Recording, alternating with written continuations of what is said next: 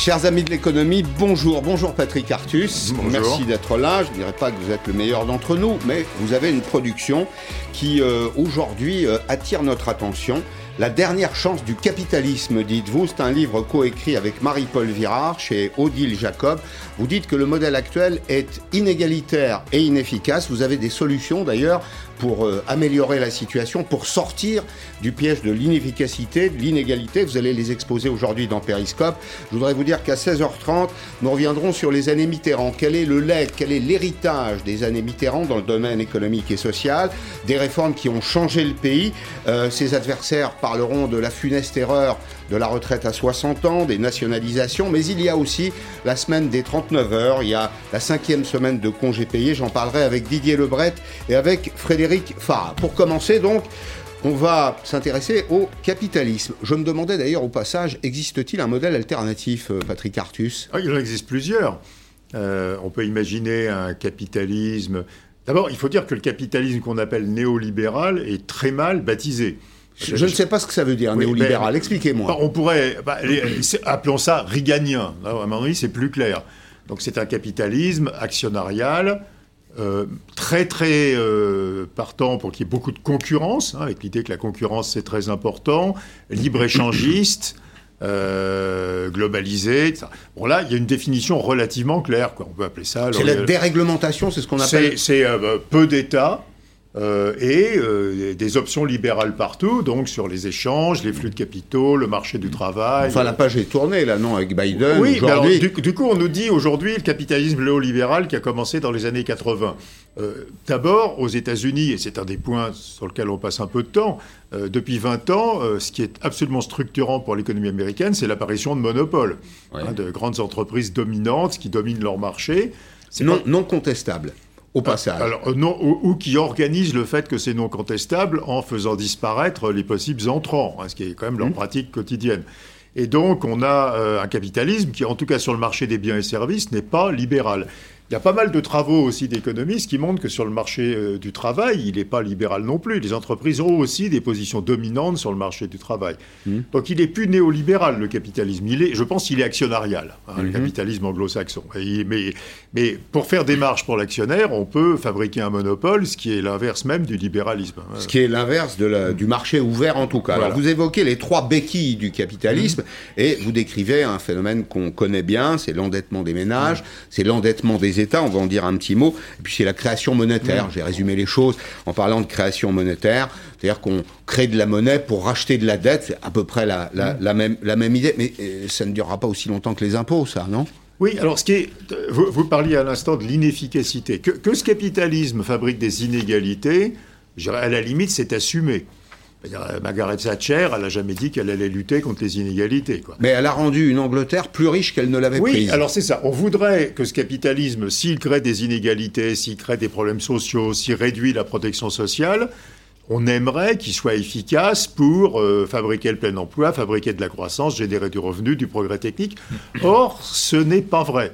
C'est-à-dire qu'on a un déclin euh, continuel hein, depuis les années 80 du progrès technique, des gains de productivité. On, on perd euh, presque un point de gain de productivité toutes les décennies depuis qu'on a cette forme de capitalisme. Et malgré ce que vous évoquez, c'est-à-dire les béquilles, c'est-à-dire malgré le fait que le capitalisme a été soutenu euh, par l'endettement des ménages. Donc on dit aux ménages américains, vous n'avez pas de revenus, mais c'est pas grave, achetez une maison en vous endettant. Alors ça finit dans la crise des subprimes. Après, on met de la dette publique, hein, de façon massive partout, et comme on peut plus mettre de dette publique, on la monétise. C'est-à-dire qu'on fait acheter la dette publique par les banques centrales, ce qui revient en fait à faire disparaître la dette publique et à soutenir l'économie par la création monétaire. C'est ce qu'on appelle aussi la, sur, la sur monnaie l'emploi, je, vous- je vous interromps Oui. une seconde. Les États-Unis, avant le Covid, c'était 3,5% de chômeurs. L'Allemagne, mais c'était autour de 4. On peut pas dire que ce modèle, il est échoué, non? Alors, l'Europe, à part. L'Allemagne n'a pas ce modèle. On en parlera peut-être après. C'est du capitalisme c'est capitalisme que oui. j'appelle ordo-libéral, qui est assez différent. Aux États-Unis, le, le- ce qu'on a l'air de ne pas savoir, euh, le taux d'emploi, c'est-à-dire la, la proportion des Américains en âge de travailler qui ont un emploi, avant la Covid, avait baissé de plus de 10 points aux États-Unis dans les 20 années qui précèdent, et plus bas qu'en Europe. Hein, il y a moins d'emplois aux États-Unis qu'en Europe. Donc c'est pas vrai du tout que ce capitalisme-là, il est favorable à l'emploi. Les gens sont pas chômeurs aux États-Unis parce que simplement ils sortent du marché du travail, hein, ils restent chez eux. Alors il y a eu tout un débat aussi sur les causes médicales de cette situation, hein, les, opioïdes, les gens qui sont malades, mais il y a aussi peu d'emplois en réalité aux mmh. États-Unis. On a, c'est très intéressant quand vous regardez les courbes. Moi j'aime beaucoup les courbes du taux d'emploi, parce que le chômage ça veut rien dire. Le, hein. taux, le taux d'emploi, c'est une catégorie d'âge en âge de travailler. Vous prenez et les, gens... les 10-65, les 20-65 ans, et vous dites combien travaillent. En Europe, ça monte continuellement, et aux États-Unis, ça descend, et ça s'est mmh. croisé. Il y a moins d'emplois maintenant aux États-Unis qu'en Europe. Mmh. Donc ce modèle il n'est pas efficace. Et c'est ça qui est. Mhm. Malgré à nouveau les béquilles. Hein. Mais qui, qui, est responsable? Est-ce qu'il faut d'abord chercher des responsables? Bah, faut chercher Quel est le fait générateur? Bah, bah, Je crois qu'il y en a trois. Mais c'est à mon avis, ça doit être un point de recherche assez important pour les économistes. Qu'est-ce qui fait que ce modèle n'a pas donné les résultats escomptés malgré l'endettement, malgré la monnaie? Euh, je crois qu'il y, y, a trois causes essentiellement. La première, c'est l'exigence de rentabilité des fonds propres pour les actionnaires. Euh, on a la même rentabilité d'exiger des fonds propres aujourd'hui que dans les années 80, hein, où elle était à peine supérieure au taux d'intérêt. Aujourd'hui, on a une marge incroyable. Et quand on a une rentabilité très très élevée euh, demandée hein, des fonds propres, on investit peu et surtout on ne fait pas les investissements de long terme. Mmh. Donc je crois que le capitalisme a organisé le sous-investissement, surtout dans les projets horizon long. Donc il a favorisé les actionnaires la, la, mm. euh, la rentabilité de l'argent euh, investi et il a, il a minoré la part d'investissement qui lui aurait permis de produire de la croissance. Mais ça, c'est un point que voient euh, toutes les entreprises, toutes les directions générales et tous les conseils d'administration. Quand vous voulez 13% de rendement des fonds propres, il y a plein d'investissements pourtant intelligents et sympathiques que vous n'allez pas faire parce qu'ils ne passent pas cette barre. Quoi. Mm. Et c'est évidemment surtout les investissements qui ont des horizons de long terme. Ensuite, je pense que la seconde cause, c'est la concentration des entreprises. Hein, qui est un phénomène qui est bien documenté maintenant, et c'est pas seulement les nouvelles technologies, c'est à peu près toutes les industries. Euh, une entreprise monopoliste, euh, ça n'a pas besoin d'être efficace, hein, ça vide ses rentes, donc ça ne vient pas. Et même si ça innove, ça n'utilise pas euh, l'innovation pour investir, pour se développer. Ça, ça stocke l'innovation. En, en général, oui, ça, ça, ça rationne l'innovation. Ben, ben, on peut avoir beaucoup de brevets, simplement ils ne sont jamais mis en œuvre. C'est ça, hein, ça. Mais ce phénomène de concentration, je vous arrête une seconde, il, ne sera pas accéléré par euh, ce qu'on vient de vivre là. On voit bien qu'il y a des phénomènes de consolidation. Mm. Les plus gros, ceux qui sont encore en bonne santé, vont racheter les plus petits. Au fond, le monde sera moins concurrentiel après le Covid qu'il ne l'était ben, avant. je crois qu'il Alors, vous utilisiez tout à l'heure le mot contestable qui est un peu compliqué, mais euh, ça, veut simplement dire si, je suis, ce que ça veut dire, si je suis en position de monopole dans mon marché, mais s'il peut rentrer des concurrents, alors je suis quand même menacé. Et comme je suis menacé, je vais devenir plus efficace. Et s'il ne rentre pas de concurrents, je suis tout seul, tranquille sur mon marché, et là, je vais m'endormir. Mm. Hein. Et aujourd'hui, un, marché non contestable, c'est un marché sur lequel il n'y a pas de nouveaux entrants parce que le stock de capital à investir est tellement élevé que personne ne s'y risque. Oui, Pascal, ça, ou bien la technologie GAFA, c'est ça. Dès que je repère un nouvel entrant, je l'achète. Oui, c'est ça. Euh, euh, euh, et je le stocke. Et je le stocke, je, je l'incorpore. Hein. bon, et puis la troisième raison, je pense, c'est la concentration du patrimoine. parce que il y, a deux façons de réfléchir aux inégalités. Et moi, je pense que les inégalités de patrimoine, c'est plus important que les inégalités de revenus. Il y a une façon, je dirais, purement éthique ou politique, en disant c'est pas bien par définition. Et puis il y a une façon consistant à dire, c'est ce que dit Andrews Deaton par exemple, hein, est-ce que les inégalités, ça m'inquiète si ça commence à affecter l'efficacité de l'économie? Quand vous avez très peu de gens qui détiennent de patrimoine, ils investissent mal, ils n'ont hmm. pas accès à tous les projets. Si vous redistribuez le patrimoine, il y a plein de petits entrepreneurs qui vont apparaître, qui vont investir dans leurs projets. Donc je pense que vous savez que 1%, des, euh, des, de la, de la, des individus sur la planète détient la moitié du patrimoine mondial. Hein. Donc mm. on a quelque chose qui est absolument invraisemblable et, et, qui, à mon avis, détruit de la croissance. Parce que il euh, n'y a, a, pas assez d'opportunités d'investissement pour la petite, le petit nombre de personnes qui détiennent le capital. Vous, vous, procédez à, à, à deux, deux, affirmations. Vous dites qu'on crée de moins en moins de richesses je pourrais vous répondre que le PIB continue d'augmenter un petit peu partout dans le monde. Vous évoquez la dévaluation du travail par le profit, je pourrais vous répondre que des centaines de millions de personnes sont sorties de la misère au cours des 15 dernières années grâce au marché libre. Euh, alors on le dit, hein, je veux dire, euh, le, la globalisation, qui est une des façons aussi d'augmenter le rendement du, du capital, a eu un, effet extrêmement positif, et on en parle, et il faut vraiment le mettre en avant, c'est euh, une quasi-éradication de la très grande pauvreté dans les pays émergents. Alors de la très grande pauvreté, hein, celle de la définition de la Banque mondiale, donc c'est moins de, un peu moins de 2 dollars par jour pour vivre. Mais là, la proportion de personnes dans les émergents en dessous de ce seuil de grande pauvreté s'est effondrée. Alors ça tient assez fortement à la Chine, mais pas seulement. Donc ça, faut le mettre à l'actif de la globalisation. Mmh. Hein. Euh, après, non, sur la richesse, je suis pas d'accord. Quand vous prenez la productivité ou la productivité des facteurs, c'est la productivité à la fois du capital et du travail, ça ralentit, ça ralentit, ça ralentit, et on a pratiquement plus de croissance. Hein. Regardez la France, qui est un assez bon exemple. Dans les années 70-80, on faisait une croissance annuelle qui était en moyenne de 4%. Aujourd'hui, c'est un petit 1, quoi, peut-être après cette crise. Et donc, euh... c'est pas un phénomène strictement mathématique. Plus on monte, plus le, le, le gain d'efficacité est, marginale. Bah, euh, il, faudrait, enfin, il faudrait trouver quelque chose. Oui, mais on a euh, les budgets de recherche-développement ont continuellement augmenté sur cette période. Le nombre de brevets déposés a augmenté. La robotisation des entreprises a augmenté. C'est très frustrant, quoi. Je veux dire que si, si, si, si on vous donnait, si on fait une copie d'examen en disant, bah, il y a plus de recherche-développement, plus de brevets, plus de robots, de mmh. l'intelligence mmh. artificielle, mmh. Le, le, niveau éducatif de la population a considérablement monté la durée des études a continuellement augmenté. Euh, qu'a fait la productivité? Bah, Elle a ralenti tout le temps. Ce qui est Alors, la productivité, c'est important parce que c'est ce qui nous permet de produire plus à égalité de facteurs de production. Sans, sans consommer plus de facteurs. alors, c'est du travail et c'est du, du, capital. Et, de l'énergie aussi. Et, de l'énergie, on, rend, on rend le travail, le capital, l'énergie plus, plus ben efficace. c'est ce qui permet de créer de la richesse et ensuite de la partager. Ça finance notamment le modèle social. moi, je pense profondément que pour les raisons que j'évoquais à l'instant, hein, c'est-à-dire la, la concentration du capital, la concentration des entreprises et les normes de rentabilité du capital, on, a une situation où cette productivité décline. Et donc on a un capitalisme qui ne fabrique plus de revenus. On a préparé votre venue, évidemment, avec quelques infographies, comme vous pouvez l'imaginer.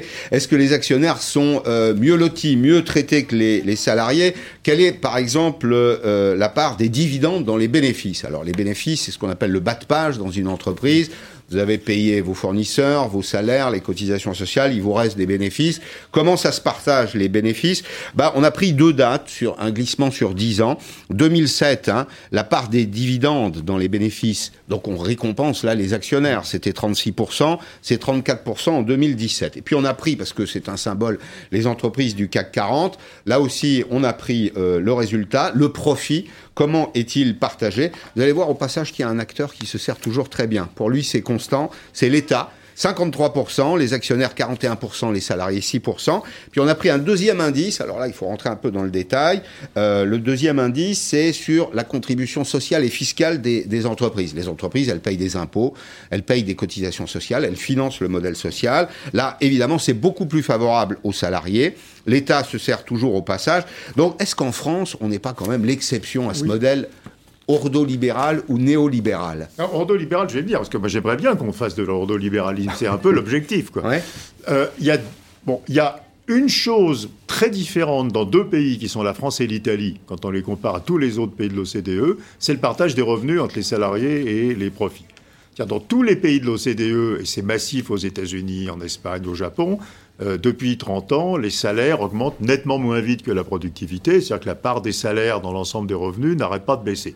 Il y a deux exceptions, qui sont la France et l'Italie, où grosso modo, la part des salaires dans la, dans la valeur ajoutée est constante, quoi, à, mhm. l'épaisseur du trait près. Y compris cette année, d'ailleurs, parce qu'on a beaucoup distribué, l'État s'est mhm. substitué aux entreprises. Oui, alors là, c'est l'État, c'est pas... C'est l'État, mais enfin, on a maintenu, on a maintenu la capacité oui. contributive. Enfin, c'est différent, c'est des transferts publics. Mais, mais, mais quand vous regardez jusqu'à la Covid, la France et l'Italie sont vraiment très, très différents du reste du monde au CDE. Mm. C'est pour ça que le capitalisme européen, quand même, est, assez différent. C'est-à-dire le, le, rôle des syndicats en Allemagne beaucoup plus important, le partage des revenus en France et en Italie beaucoup plus favorable aux salariés qu'aux États-Unis.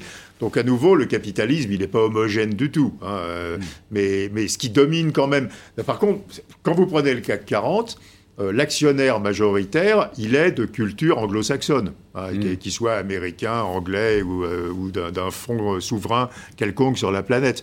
Et donc, en fait, c'est la, même si l'entreprise est, basée en Europe, c'est la culture de l'actionnaire qui va diriger les choix de l'entreprise. C'est ce qui fait dire à certains que nous sommes dans un, dans un modèle libéral. C'est ça que les, les vraies décisions, au fond, sont pas prises par l'État. L'État conserve un pouvoir de régulation, le pouvoir de la fiscalité notamment, mais l'esprit l'esprit du, capitalisme français est libéral pour non, vous? euh, Non, alors je pense que l'esprit du capitalisme mondial, moi, je, ne l'appelle pas libéral parce que c'est antinomique avec ce qu'on a dit avant sur les monopoles, et ça. Je l'appelle actionnarial, c'est un mmh. capitalisme actionnarial qui d'ailleurs euh, qu'on impute en général à Milton Friedman. Quand vous lisez attentivement Friedman, ce qu'on a fait avec Marie-Paul, euh, Friedman euh, est très très différent de la vision caricaturale qu'on en donne, puisqu'il passe son livre à expliquer qu'il faut que l'État s'occupe, que tout le monde ait une très bonne éducation, y compris les enfants des familles pauvres, qu'on s'occupe des externalités, qu'on s'occupe des inégalités, qu'on respecte les contrats. Enfin, donc ce capitalisme friedmanien, il est, mmh. c'est pas Reagan, hein, c'est quelque chose mmh. d'extrêmement différent mmh. encore, qui d'ailleurs se rapproche de l'ordolibéralisme, puisqu'il donne un rôle assez important à l'État.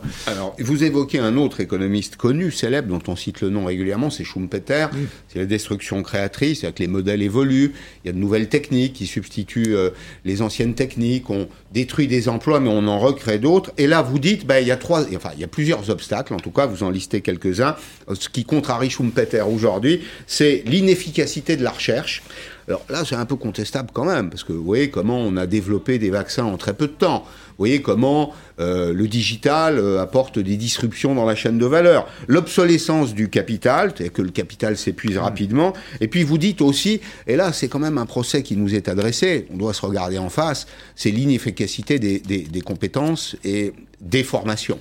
Oui, alors tout ça n'est pas forcément à mettre au passif du capitalisme. Hein. C'est des, des, observations d'économistes sur ce qui fait qu'on n'a pas cette dynamique. C'est un débat aujourd'hui, c'est un débat qui est extrêmement important. Vous avez la moitié des économistes aujourd'hui qui disent qu'après la Covid, on va avoir une vague d'innovation schumpeterienne. C'est la thèse de la digitalisation de l'économie. Hein. donc, euh, on va avoir une vague de progrès et de réallocation euh, vers des technologies plus efficaces. Et puis l'autre moitié des économistes qui disent qu'après une grosse récession comme la Covid, au contraire, les choses vont être euh, dégradées parce que des compétences seront obsolètes, parce que des entreprises vont disparaître, parce qu'on aura peu investi. Voilà. donc c'est un débat très important. Alors, je pense que dans tout ce que euh, vous avez dit, euh, bon, la question des compétences, elle est centrale. Je crois que le, capitalisme, c'est alors le capitalisme ou les États, d'ailleurs, c'est un mélange de responsabilités, se préoccupent pas assez des compétences. il y a un débat terrible en ce moment, euh, vous, vous, en, vous y participez, sur la question de la désindustrialisation. Mmh, on, en dira un mot voilà. Après, Donc il y a deux mmh. thèses à nouveau. Il y a la thèse de ceux qui disent, bah, c'est les coûts, les impôts, le salaire, etc., les charges sociales. Et je pense que ça joue un rôle mineur, que la vraie cause de la désindustrialisation, c'est les problèmes de recrutement, les problèmes de compétences, les problèmes de formation. Mm. Donc ça, c'est absolument central. je reviens aussi très vite sur la question de... Oui, le coût de la recherche, globalement quand même, une découverte aujourd'hui, ça coûte beaucoup, beaucoup, beaucoup plus cher qu'il y a 10 ans ou qu'il y a 20 ans. Donc euh, une nouvelle molécule en pharmacie. c'est pas la logique du progrès, ça C'est plus on avance, plus c'est compliqué, non? Oui, oui, c'est normal. Là, ça n'a aucun rapport avec euh, l'organisation du capitalisme. Mais il y, a vraiment des rendements décroissants dans la recherche. Euh, parce que vous dites les vaccins, mais regardez la masse d'argent qu'il a fallu pour trouver ces vaccins. Donc ça, de faire une innovation de rupture aujourd'hui, c'est devenu extraordinairement cher. Ce qui, et il n'y a pas de marché en face, c'est-à-dire qu'il n'y a pas de capacité à l'acheter? Bah, le problème, c'est qu'il faut être capable aussi, mais enfin, je veux dire, un il y a des rendements décroissants. Quoi. Et mm. donc ces rendements décroissants sont un facteur de freinage de la productivité, mm. évidemment. Alors les entreprises recherchent des collaborateurs. Euh, vous avez vu comme moi hein, ce dossier sur la compétitivité perdue. C'est vrai qu'on a un vrai problème de compétitivité aujourd'hui euh, euh, en France. alors c'est lié à tous les facteurs que vous évoquez. Et puis bah, il y a un deuxième élément, c'est que malgré tout, on recherche aujourd'hui des salariés en France. C'était plutôt une bonne nouvelle. 2,7 millions d'intentions d'embauche en 2021. Vous voyez, c'était les échos la semaine dernière. Mmh. Les entreprises expriment des intentions d'embauche importantes. On va s'interrompre juste mmh. une seconde, Patrick Artus, on y, on y reviendra parce que euh, on a euh, une information. Euh, une information sur la mort de Michel Fourniret qu'on voudrait donner et commenter, c'est bien ça? Non oui, tout à fait, effectivement. Une annonce faite euh, il y a quelques minutes par le procureur de la République de Paris, Michel Fourniret, 79 ans, est décédé aujourd'hui à 15h à l'unité hospitalière euh, sécurisée de la Pitié-Salpêtrière. Il y était hospitalisé depuis le 28 avril. Une enquête en, recherche des causes de la mort est par ailleurs ouverte. Michel Fourniret, ce tueur en série, condamné à deux reprises à la perpétuité incompressible pour la mort de huit femmes et adolescentes entre 87 et 2001 et également condamné une deuxième fois pour l'assassinat de Farida Amish, Michel Fourniret, surnommé l'ogre des Ardennes, qui était également mis en examen dans quatre autres dossiers, notamment la disparition d'Estelle euh, Mouzin, de Lydie Loger, de Johanna Parich et de Marie-Ange euh, des crimes dont il a reconnu être l'auteur, mais pour lesquels il ne sera désormais jamais jugé. Et il est parti avec une partie de ses secrets, c'est bien ça, tout n'a pas été dit, il reste des zones d'ombre, il n'a jamais parlé. Oui, Ou peu peu et on l'a vu euh, récemment ces dernières semaines avec l'affaire Estelle Mouzin et toutes ces fouilles qui ont été organisées, une sixième campagne de fouilles organisée encore il y a euh, quelques jours euh, dans les Ardennes. Les enquêteurs sont convaincus qu'ils arriveront à retrouver peut-être Estelle Mouzin, que la, le corps d'Estelle Mouzin, mmh. se trouve mmh. par là, mais on l'a bien vu pour l'instant, et eh bien beaucoup d'espoir, mais pas de résultats et malheureusement un Michel Fourniret qui détient cette vérité, ces mystères, mais qui est parti avec aujourd'hui. Merci Alexandra Guillet, merci beaucoup. J'en reviens, pardon, les transitions sont compliquées, mais j'en reviens à notre, à notre sujet. Il fallait donner cette, cette information. Euh, on évoquait Schumpeter, on évoquait les créations d'emplois. 2,7 millions, mmh. Patrick Artus, d'intentions d'embauche euh, cette année ou dans les mois qui viennent euh, en France. C'est finalement une espèce de renouveau de l'emploi. Mais quand on rentre dans le détail, on s'aperçoit que c'est quand même pas des jobs d'ingénieurs. Oui, c'est ça qui est inquiétant, et c'est pour ça qu'on a ce, doute sur le côté schumpeterien de notre économie. Le, d'ailleurs, c'est un sujet aussi sur ce que fait l'intelligence artificielle, les robots, la numérisation. Euh, on, a l'impression que cette innovation technologique, ça crée assez peu d'emplois qualifiés et que par ailleurs, ça crée énormément d'emplois peu qualifiés. C'est un mhm. effet de revenu qui est assez bien documenté. Mhm. Si vous mettez un robot dans une entreprise, localement, vous allez détruire des emplois, mais l'entreprise va être plus efficace, mhm. elle va créer du revenu, et ce revenu va surtout être dépensé sur des services assez basiques. Donc à la fin, vous avez une, une, causalité assez bizarre où le progrès technologique peut développer l'emploi peu qualifié, simplement par cet effet de revenu. Et, je pense qu'on le voit de façon très claire dans nos économies. Et vous avez raison, cette liste est impressionnante. Parce que euh, en termes de quantité, le besoin d'emploi, oui, mais le besoin d'emploi, en gros, c'est des emplois au SMIC. Quoi, mmh. je dirais, et c'est pas très rassurant sur sur l'évolution du niveau de gamme de notre économie. Merci beaucoup, Patrick Artus, Patrick Artus, Marie-Paul Virard.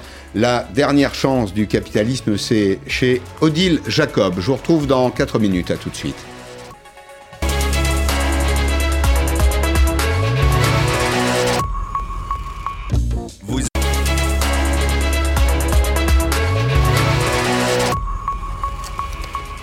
Pour cette deuxième partie de Périscope, je vous propose de faire un peu d'histoire, un peu d'histoire économique. Elle est récente avec Frédéric Farah, économiste. Bonjour Frédéric. bonjour. Alors pourquoi? Bah Parce que jour pour jour, il y a 40 ans, François Mitterrand était élu président de la République. Il battait Valéry Giscard d'Estaing, dont le mandat a d'ailleurs été plutôt social. Hein. Le président Giscard d'Estaing est décédé il y a il y a quelques semaines, quelques mois maintenant, et on a redécouvert que les chômeurs étaient payés à 90% de leur salaire, qu'on distribuait beaucoup d'argent public.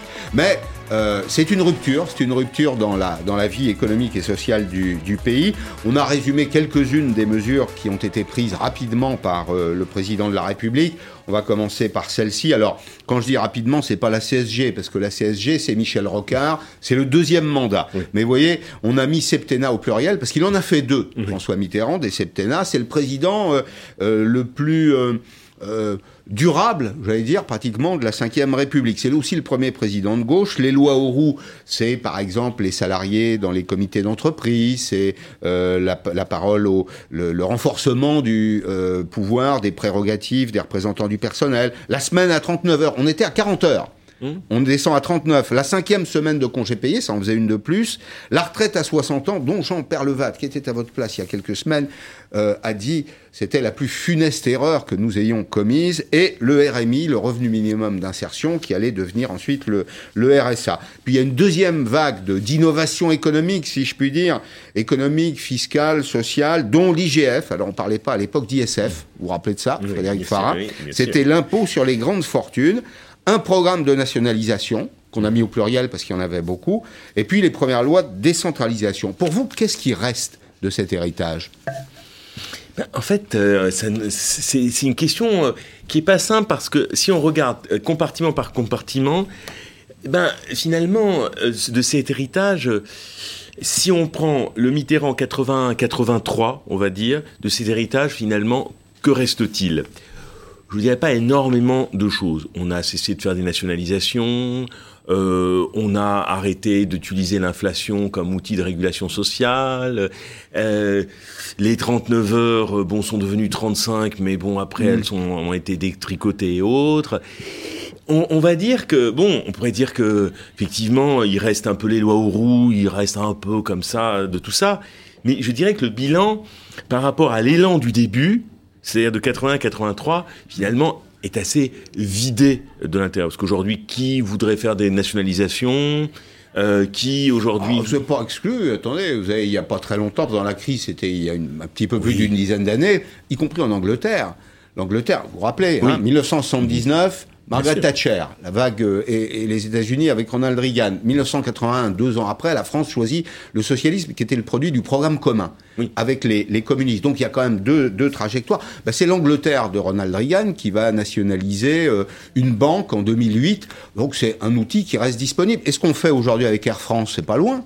Oui, c'est-à-dire que l'État intervient toujours, c'est-à-dire, mais disons que les nationalisations telles qu'on les avait conçues en 81, parce qu'en fait, on peut nationaliser et monter au capital de bien des façons.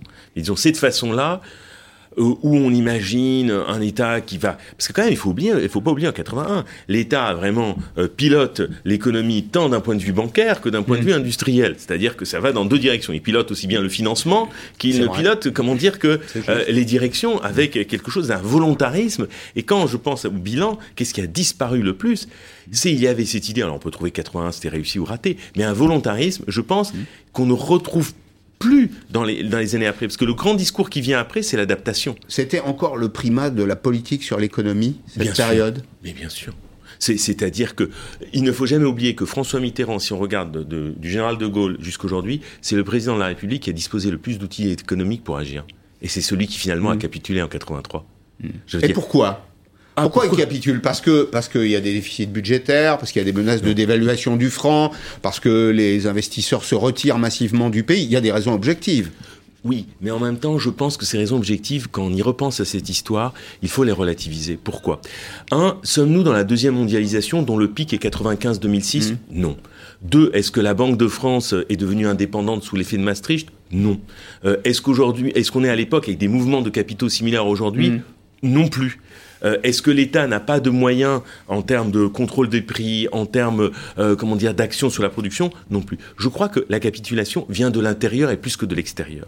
Le discours dominant sur 81, c'est la capitulation vient de l'extérieur. C'est quoi le récit dominant? Les capitaux fichent le camp, la mmh. compétitivité euh, mmh. part de travers, c'est la dévaluation, mmh. aïe aïe aïe, le franc va s'effondrer et tout, et après on fait de la désinflation compétitive pour amener de l'ordre à la maison. Bon, ça c'est le, le, le, récit dominant pour moi et pour le travail et la réflexion que j'ai sur cet événement qui m'intéresse énormément, la, capitulation est l'intérieur. Se dire quoi l'intérieur?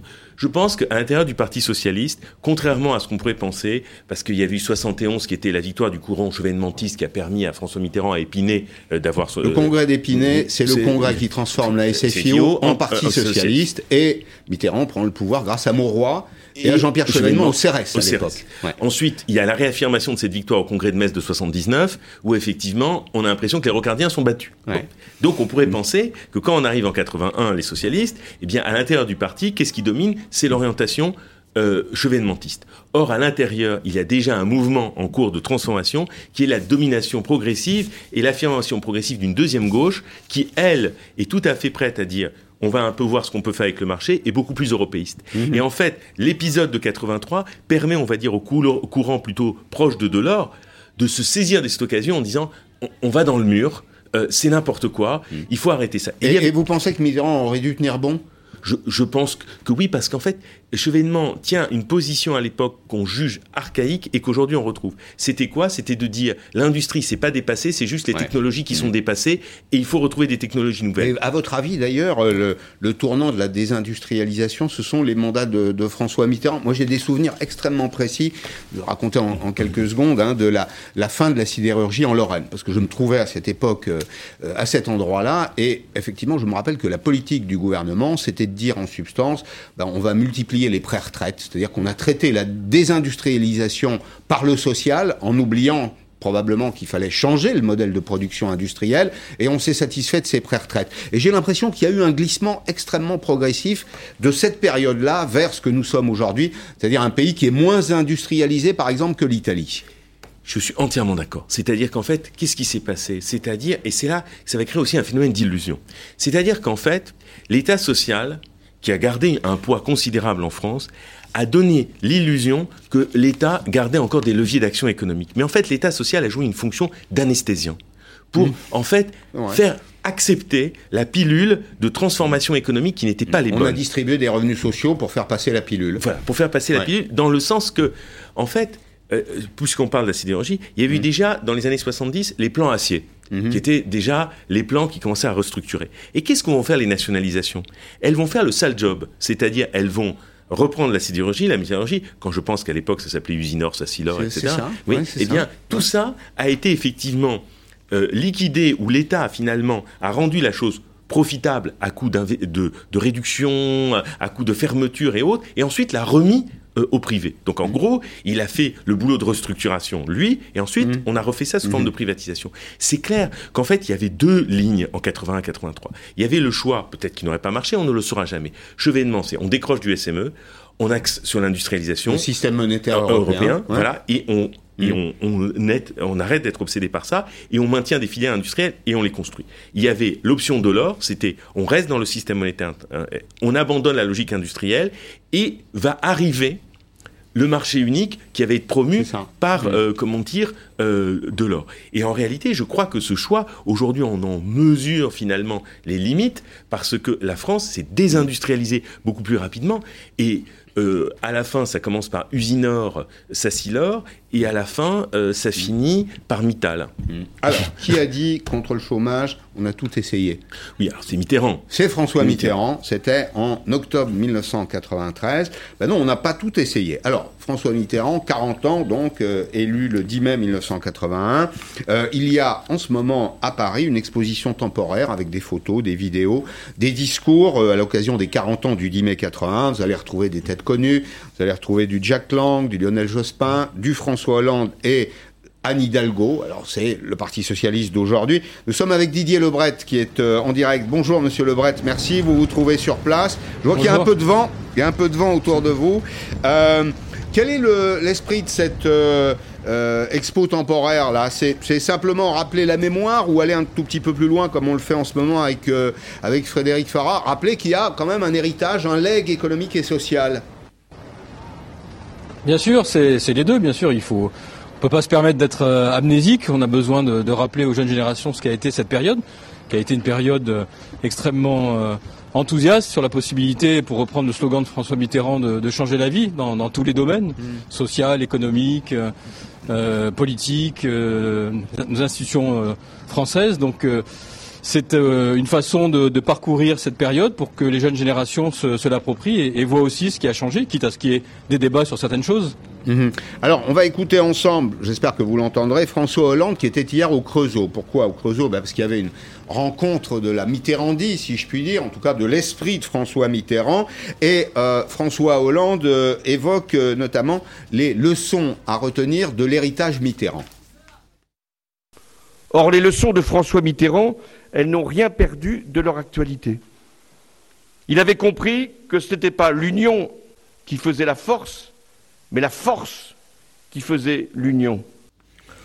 Alors, vous devez discuter entre vous, évidemment, de l'héritage économique. Hein. C'est une de François Mitterrand. C'est une, période pendant laquelle il y a un certain foisonnement intellectuel. Euh, c'était particulièrement hardi, si je puis dire, à l'époque, de proposer une cinquième semaine de congés payés, euh, des nationalisations dans le cadre d'un programme commun d'union de, de la gauche. Vous n'êtes pas frappé aujourd'hui par l'indigence de la pensée socialiste? Non, moi je suis frappé surtout par le, paradoxe que l'on que l'on vit aujourd'hui, qui est euh, un moment de bascule, c'est-à-dire qu'en gros tout le monde a compris que L'économie de marché, euh, c'était pas magique, il fallait la réguler. On voit bien qu'on a un mur euh, en face de nous, un mur écologique, un mur social, des classes moyennes qui s'effondrent, euh, des revendications qui sont fortes et, légitimes. Donc jamais, jamais la question sociale, la question des justices n'a été aussi forte dans notre pays et dans le monde. Et paradoxalement, c'est le moment où la gauche est divisée et affaiblie. Donc je pense qu'il y, a un sursaut nécessaire dans l'année qui vient pour pouvoir euh, montrer que oui, bien sûr que la, gauche a des idées qui ont une actualité brûlante. Donc euh, la première chose, c'est pour éviter d'avoir un, une nation, euh, une nation sa mémoire et qui ne puisse pas écrire son histoire, il faut d'abord s'approprier cette histoire. Mm. Et je ne suis pas d'accord avec ce que j'ai entendu tout à l'heure. Vous expliquiez que tout ça avait coûté très cher. Vous vous souvenez peut-être qu'au moment où on a nationalisé, on n'a jamais dépassé les 2,7 du PIB en termes de déficit euh, budgétaire. Donc on était en dessous des clous de mmh. Maastricht. Mmh. Et quand euh, on a revendu ce qui avait été nationalisé, l'État a fait une, sérieuse, euh, a empoché une sérieuse différence. voilà. Donc euh, c'était pas forcément une mauvaise opération. Non, non. D'ailleurs, c'est Jean Le Garec, hein, qui était à l'époque le ministre des nationalisations, qui me qui me le rappelait il y a, il y a pas il y a pas très longtemps. J'ai une autre question sur le la gauche d'aujourd'hui et la gauche de François Mitterrand. On peut ou non euh, adhérer à l'héritage économique de cette gauche-là, mais au moins au XXe siècle, la gauche était humaniste, c'est-à-dire qu'elle avait une ambition de progrès, une ambition de croissance. On dirait aujourd'hui qu'elle était assez productiviste, qu'elle voulait mieux partager euh, les bénéfices de la croissance.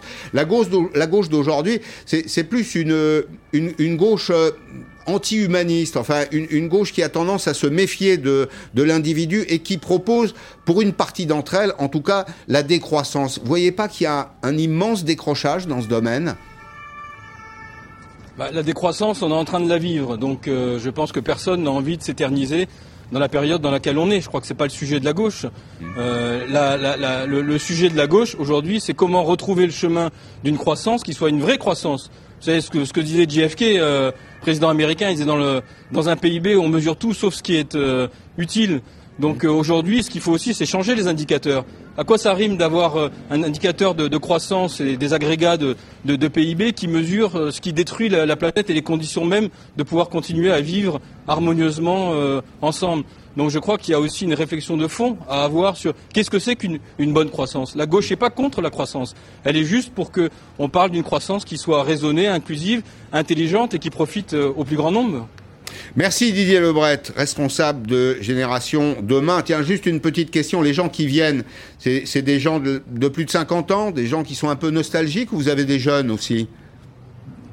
Bah écoutez, euh, j'ai regardé derrière moi tout à l'heure après l'inauguration, il y a des gens de toute génération mmh. et j'en ai croisé qui m'ont dit mais on ignorait qu'il y avait eu un tel souffle de, changement euh, à cette époque. Hein, on, parle, on parle beaucoup de la de la de l'âge de la de la retraite. on dit ça concerne les mmh. ça concerne essentiellement les, personnes âgées, mais vous l'avez sans doute entendu à l'époque un, ouvrier euh, quand il partait à la retraite à 65 ans, il avait 5 ans à vivre. Donc c'est pas juste le problème des personnes âgées, c'est le problème de la, considération qu'on donne à une vie, une vie d'ouvrier, comme une vie de, de, Français en général. Mais pour répondre à votre question, il y a des jeunes, elle sera ouverte toute la semaine, l'exposition. On espère que ça, ça, ça permettra aux jeunes générations de s'emparer de cet héritage qui est très riche. Voilà, merci beaucoup Didier Lerouet. On voit la Bastille juste euh, derrière vous. Alors, avec vous, Frédéric Farah, je reviens au deuxième temps du premier mandat de François Mitterrand, le tournant de la rigueur, 1982. Vous vous en rappelez peut-être, vous étiez très jeune. Mais en 1982, conférence de presse de François Mitterrand qui décrète une pause dans les réformes, qui dit voilà, bon, écoutez, on a fait beaucoup de réformes, il faut faire une, une une pause. Il y a une certaine forme d'échec de la, relance. On évoquait la fuite des, capitaux, les déficits budgétaires, la dévaluation du, franc. Et puis, il y a toute la période qui va suivre, qui est une période d'assez grande confusion économique, où on voit plus exactement quel est l'ADN du gouvernement, notamment des gouvernements Fabius. Bah, en fait, si vous voulez, c'est un moment très intéressant, le moment Fabius. Euh, c'est très très intéressant parce que c'est ce que j'appelle euh, Macron à l'heure du Minitel. Euh, c'est-à-dire, c'est Macron à l'heure du Minitel. Pourquoi? Mm. Il faut relire avec beaucoup d'attention le discours de juillet 84 de Laurent Fabius quand il arrive effectivement à l'Assemblée et qu'il va s'adresser aux, aux, parlementaires. Parce que là, si vous voulez, vous avez, dans l'interview que vous venez de faire, vous avez mis en avant un terme que la gauche abandonne avec Fabius. Quel est ce terme? Qui est le terme de progrès qui va être abandonné au profit d'un autre, qui va devenir euh, informe et sans direction. Et quel est ce terme Et qui abonde dans le discours de Fabius, c'est la modernisation. Hmm. Et donc la modernisation va devenir le substitut de, mauvais goût de l'idée de progrès. Parce que comme vous l'avez dit tout à l'heure, c'était quoi le progrès? Tout le monde aura sa voiture, son frigo, partir en vacances. Euh, une croissance partagée. une croissance partagée. Hmm. Et là, c'est la modernisation. Et donc c'est le grand thème de la modernisation, avec cette idée j'ai en tête très clairement ce discours que j'ai travaillé de Fabius, où il dit il faut réconcilier les Français avec l'entreprise, mmh. euh, il faut s'ouvrir à ce qui était encore les balbutiements des technologies, parce qu'on est dans 84, 85, etc. Où en gros, il y a ce discours où euh, les socialistes rentrent dans une contradiction. Ils disent il y a une parenthèse, mais qui ne se fermera jamais, c'est le discours de Jospin sur la parenthèse. Il y a le discours de la modernisation. Et là, euh, comme on abandonne le socialisme à la française, on va trouver un truc de substitution qui va être tout sauf socialiste, c'est-à-dire la construction européenne. C'est-à-dire la construction européenne qui va devenir cette espèce de... Et effectivement, Avant d'en dire un mot, est-ce qu'on peut dire que euh, ce tournant, c'est le passage d'une gauche qui veut changer les choses à une gauche de gouvernance? Vous savez, c'est une expression qu'on utilise beaucoup. Hein. Il y aura une gauche de gouvernement, puis il y aura une gauche de contestation.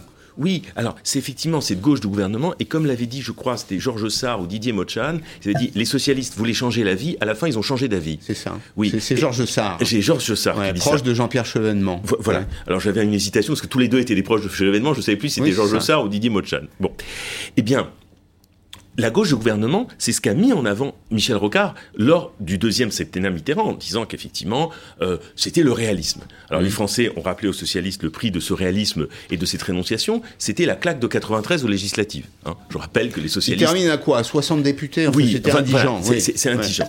Et, comment dire, euh, euh, et je me souviens de cet entretien avec François Mitterrand, où on lui pose la question s'il veut démissionner ou pas, et il a à peu près cette formule, la citation n'est pas tout à fait exacte, mais c'est à peu près celle-ci, on ne peut rien contre la volonté d'un homme. C'est-à-dire, en gros, il ne démissionnera pas. Je veux dire, euh, grosso modo, c'était à peu près ça la phrase. Hein, mm. pas la citation exacte parce que c'est pas honnête, mais dans l'idée, c'était celle-ci.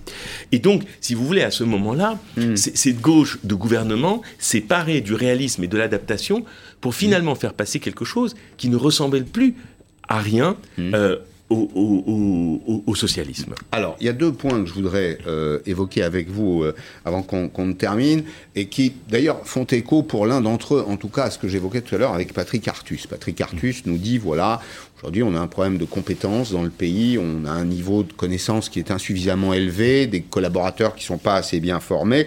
Or, il y a une mesure très symbolique de la gauche qui était une mesure avec de très bonnes intentions, amener 80% d'une classe d'âge, et là j'en reviens à Jean-Pierre Chevènement, qui a été ministre de l'Éducation, 80% euh, d'une classe d'âge au niveau du, du, bac. Bonne intention, mais échec dans les faits, parce qu'on l'a fait au détriment de l'apprentissage, des métiers techniques, etc. Et on voit bien qu'aujourd'hui, c'est les métiers dont on a aussi besoin. Est-ce qu'on n'est pas, est-ce que la gauche n'est pas allée trop loin dans cette espèce de balancier qui consistait à dire que 80% d'une classe d'âge au bac, c'était une jeunesse bien formée. Ben, en fait, eh, la démocratisation a été quelque chose de, positif, mais en même temps, on est resté, si vous voulez, dans une démocratisation, une, massification plus qu'une démocratisation. Oui, c'est un système industriel, euh, formel. Euh, voilà, c'est-à-dire qu'en fait, euh, on est, comment dire, comme l'avait dit le sociologue Pierre Merle, dans une démocratisation ségrégative. C'est-à-dire qu'en fait, en gros, quand vous regardez aujourd'hui ben, euh, l'origine sociale euh, des élèves des grandes écoles ou euh, à Bac plus 4 ou Bac plus 5. Rien n'a changé. Rien n'a changé. En 30 ans, 40 ans, rien n'a changé. Rien. Strictement rien. C'est-à-dire qu'on s'est, on s'est planté là-dessus. En fait, la démocratisation est une bonne chose, mais le problème, c'est que, en fait, on se retrouve 40 ans après dans une situation où il y a encore moins d'enfants d'ouvriers mmh. et d'employés qui se mmh. trouvent dans les, on va dire, les, grandes écoles. Mmh. Bon, et ça, c'est un problème.